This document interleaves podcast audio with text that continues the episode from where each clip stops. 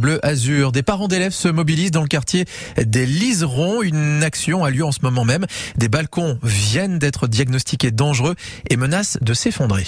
Bonjour, Elodie Basles. Balsels, merci, bonjour.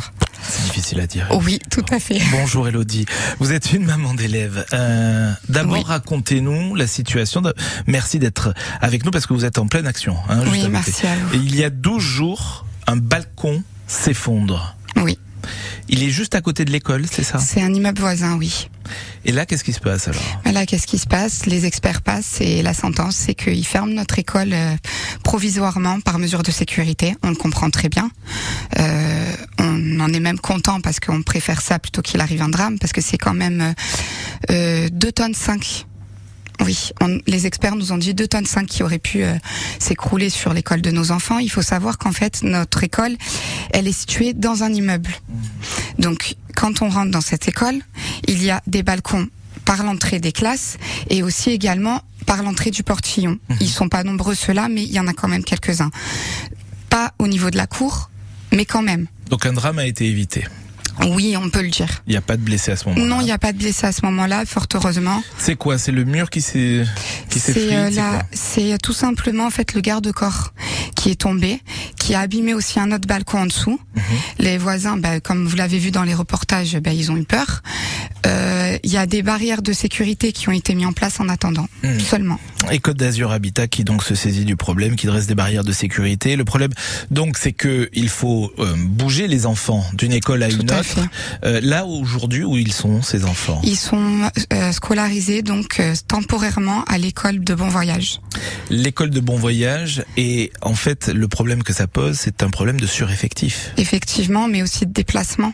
C'est-à-dire C'est-à-dire qu'en fait, euh, nous, comme maman de l'impasse des Liserons et de l'école maternelle L'Aquarelle, on avait cinq minutes à pied avec nos enfants en bas âge. On est souvent seuls parce que ou les mamans sont seules, ou les mamans euh, tout simplement ont leur mari qui travaille ou travaille elle-même. Donc, quand on doit déposer nos enfants à l'école, au lieu de mettre cinq minutes à pied, on a un quart d'heure. Mhm.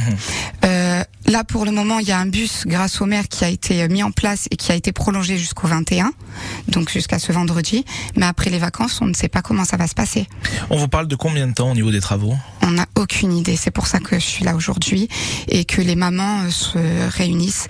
On n'a aucune idée des délais des travaux. Aucune date n'a été avancée. Il y a eu, on a vu deux experts qui sont passés, avec qui on a parlé, euh, qui nous ont dit que ben ils devaient transmettre leur rapport. Pour les enfants, changer d'école, ça C'est peut un être C'est un bouleversement. Pardon, je vous ai coupé, mais c'est un bouleversement. Euh, beaucoup d'enfants pleurent. Ils sont, pour les tout petits, ils sont privés de leur école, de leur école maternelle, oui, mais surtout de leur professeur, parce qu'elle est aussi directrice et elle doit ben, se partager son temps euh, partout, euh, Ouais. faire toutes les démarches administratives. C'est pas facile pour elle. Donc, en attendant, ils sont dispatchés dans plusieurs classes. Mhm. Donc euh, au début, c'était les grands qui étaient euh, dispatchés dans plusieurs classes. En fait, ça bouge. C'est évidemment, c'est normal, c'est une situation Mhm. D'urgence. Mais ce sont des, on le rappelle, ce sont des maternelles, ce sont, Ce sont des des maternelles, oui. il y a aussi des primaires? Non, Ce sont des maternelles. essentiellement des maternelles. Donc on est entre 3 et 5 ans. Cinq ans. 3-5 ans.